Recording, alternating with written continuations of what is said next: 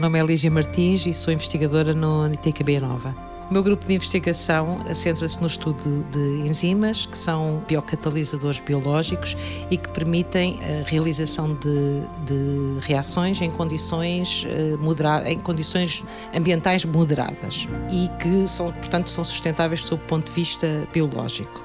Portanto, no laboratório nós uh, recorremos a uma técnica de melhoramento de enzimas que se designa por evolução dirigida, que é uma técnica que se baseia nos princípios gerais de, evolução na natureza, ok? Que tem dois componentes que é eh, gerar diversidade e uh, após o qual se faz um rastreio para uh, encontrar dentro daquela diversidade a enzima que tem as propriedades que, não, que, desejadas. Portanto, introduzimos mutações no DNA das enzimas de interesse e depois vamos procurar as enzimas que têm as propriedades adequadas para o objetivo que pretendemos alcançar.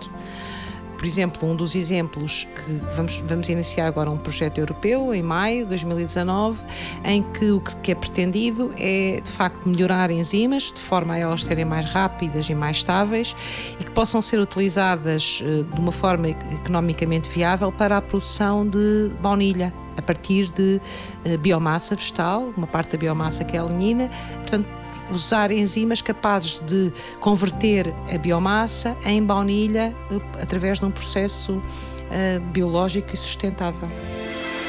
90 Segundos de Ciência é uma produção conjunta da Antena 1, ITQB e FCSH da Universidade Nova de Lisboa, com o apoio da Nova Artis e Santander Universidades.